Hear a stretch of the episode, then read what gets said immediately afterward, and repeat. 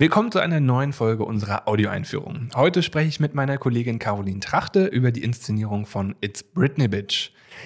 Die ist gemacht von Lena Brasch und Sina Martens. Hallo Caro. Hallo Florian. Eine Inszenierung über Britney Spears, wie es der Name verrät. Was können wir da erwarten? Worum geht es eigentlich an dem Abend?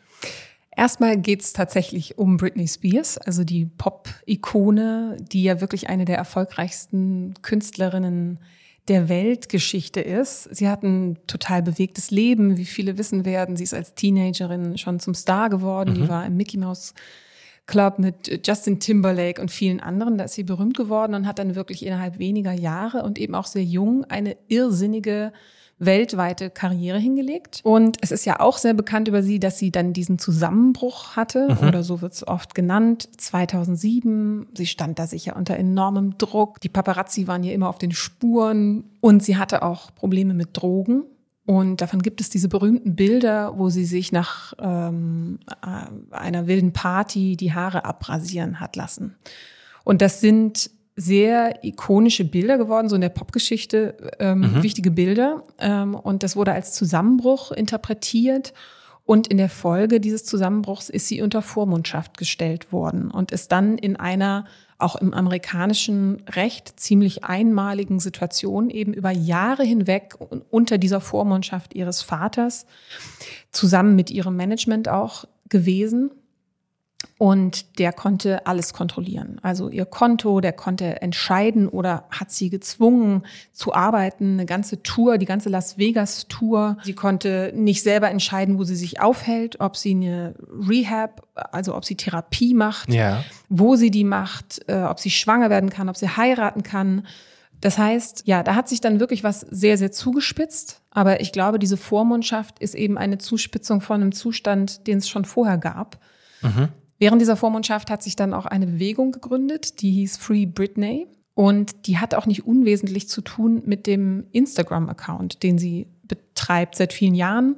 Aber vor allem aus dieser Zeit der Vormundschaft heraus haben sich Menschen sehr gewundert über die Art, wie sich Britney Spears da präsentiert hat. Nämlich sehr ungeschützt, ungeschönt aber auch in wirklich nicht professionell gemachten Videos. Mhm. Darüber sind auch ein bisschen so Verschwörungsgedanken entstanden, aber vor allem auch eine große Sorge um diese Frau, unter welchen Umständen sie lebt und arbeitet. Aber diese Art, wie sie sich da gezeigt hat und dass das so eigenartig war, das war eben irgendwie auch interessant und hat sie für uns sozusagen auf den Bildschirm geholt für eine mögliche Inszenierung und Bearbeitung für einen Theaterabend. Britney Spears ist der Ausgangspunkt für diesen Abend, aber Sina Martens stellt hier erstmal nicht Britney Spears dar. Sie spricht nicht direkt als sie. Ich finde, sie lässt sie eher aufblitzen, sie lässt sie erkennen. Sie erinnert auch oft an sie. Und der Abend spricht aber sehr viele Themen an. Selbstermächtigung, Suche nach Liebe, Verhältnis zum Vater, Sehnsucht nach Ruhm, aber auch nach Normalität, Sehnsucht nach Gerechtigkeit. Und ich finde erstmal, da ist eine Frau, die ganz klar spricht und die gehört wird weil wir ihr zuhören an diesem Abend. Und vielleicht, um noch eine Verbindung zurück zum Theater herzustellen, ich finde, der Abend lässt einen auch spüren oder verstehen, was das Showbusiness zu so harter Arbeit macht. So auf den Punkt auf der Bühne zu funktionieren und Erwartungen zu erfüllen, das ist harte Arbeit. Und ich finde, es gibt ganz tolle Bruchstellen an diesem Abend, wo man das spüren kann. Und das ist jetzt auch schon ein bisschen her. Anfang 22 kam der Abend raus, von Lena Brasch und Sina Martens eben gemeinsam erarbeitet und inszeniert. Es ist auch ein Solo, nur Sina Martens spielt. Wie seid ihr vorgegangen bei der Erarbeitung dieser Inszenierung?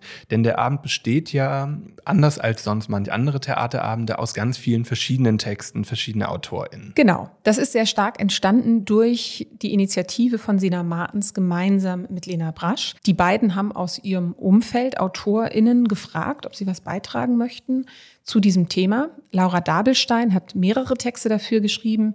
Fikril Anil Altintas und Miriam Davutwan, die haben jeweils einen Text geschrieben. Lena Brasch hat selbst auch einen Text geschrieben.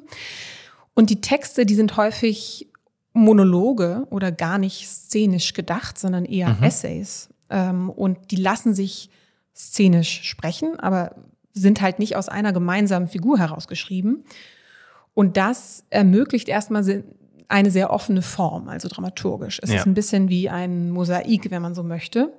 Das macht es dann auch möglich, dass da zum Beispiel dazwischen auch ein Text ist von Jan Böhmermann, den er nicht für diesen Abend geschrieben hat, in dem es um Journalismus geht und der aber sehr mit diesem Abend zu tun hat. Um die Lachmöwe. Ne? Unter anderem um die Lachmöwe, genau. Aber ich habe die Paparazzi ja schon erwähnt. Um die Frage, wie sich Journalismus zu einem Phänomen wie Britney Spears verhält und welchen Einfluss das Verhalten der Medien hat, haben kann, geht es in dem Abend auf jeden Fall auch. Nicht nur um die Paparazzi, auch wirklich eine wichtige Auseinandersetzung war die mit den Interviews. Mhm. Britney Spears hat schreckliche Interviews geben müssen als ganz, ganz junge Frau. Die ist einerseits natürlich sehr aufgeladene und erotische Ikone gewesen. Die war früh sehr freizügig. Dafür wurde sie extrem kritisiert, problematisiert, auch beschimpft, muss man sagen. Ich finde ja, und sexualisiert auch, oder? Einerseits auch sexualisiert, genau. Sie wurde aber auch zu so einer Art Negativ Vorbild. Also in meiner Generation wusste man, so möchte man nicht sein. Ich sage jetzt die ganzen Worte nicht, im Abend fallen sie. So freizügig wie Britney Spears zu sein, wurde nicht als lustvoll oder frei wahrgenommen, mhm. sondern problematisiert. Einerseits. Andererseits musste sie in Interviews über ihre Jungfräulichkeit sprechen, über ihre Beziehung, ihre Trennung von Justin Timberlake, über ihre Brüste, ob sie hier ein Küsschen, da ein Küsschen. Also das meinst du mit sexualisiert. Und das sind teilweise wirklich äh, unter der Gürtellinie, als sie wirklich auch noch eine ganz, ganz junge Frau war. Ja, zurück zu der äh, Frage, wie haben wir das erarbeitet? Ich glaube, das Wichtigste ist gesagt, diese verschiedenen Texte kamen da zusammen und es ist eine sehr offene Form. Und davon ausgehend sieht man auch, dass das Thema Britney Spears ganz viele Themen aufwirft und ermöglicht zu bearbeiten Absolut. an einem Abend. Und dann ist natürlich, kann man natürlich bei Britney Spears die Musik nicht unterschlagen. Die ist ein ganz wichtiges Element. Zum einen die Texte, die man nochmal ganz anders hört in so einem Kontext. Zum anderen auch durch die Bearbeitung von Friederike Bernhardt, die die Musik beigesteuert hat, die mehrere äh, Songs von Britney Spears überschrieben hat. Mhm. Auf ihre eigene Art, teilweise zum Beispiel ins Moll übertragen hat, teilweise auch in was Sprechgesangartigeres gebracht hat und das führt dazu, dass man auf einmal den Texten von Britney Spears auch anders zuhört und da was sehr Trauriges, Innerliches, natürlich auch Verträumtes und Romantisches. So ist sie auch als Figur. Aber ähm, ja, irgendwie auch Ehrliches und ganz viel herauskommt, was über Abhängigkeit erzählt. Lieben, geliebt werden wollen, gesehen werden wollen, in, im Ruhm, im Rampenlicht stehen, aber eben davon auch abhängig sein. Davon erzählen ganz viele von ihren Texten. Also am Ende eigentlich ein Abend über uns selbst? Naja, ich denke, gewissermaßen ist ja jeder Theaterabend dann besonders schön, wenn er zu uns persönlich spricht. Und ich glaube, die Produktion hat ja einen sehr besonderen Weg gemacht. Sie ist in der kleinsten Spielstätte hier im Haus entstanden, mhm. im Werkraum und ist dann ins neue Haus äh, gewechselt und von da auf die große Bühne und wird auch da praktisch immer ausverkauft gespielt. Das sagt ja was darüber, dass es die Menschen irgendwie anspricht. Und ich glaube, das, was einen da anspricht, das ist ein Gedanke von Befreiung, Selbstermächtigung, davon lustvoll, selbst gestaltet, man selber sein zu können. Also Britney Spears, habe ich ja schon ein bisschen angedeutet, ist auch eine romantische Person, eine irgendwie verträumte, die ist gleichzeitig auch sehr traditionell in ihrer Denke übrigens manchmal. Aber ich glaube, die träumt als Mensch wenn man sowas vermuten darf, irgendwie schon auch vom Prinzessin sein, von diesem Traum, vom Aufstieg, erzählt sie als Person. Ich glaube, dieser Traum, den sie für uns alle spiegelt, der gehört auch wirklich zu ihr. Und in diesem Sinne ist sie nicht diese klassische Powerfrau, die ja auch wieder ein Klischee wäre auf eine Art.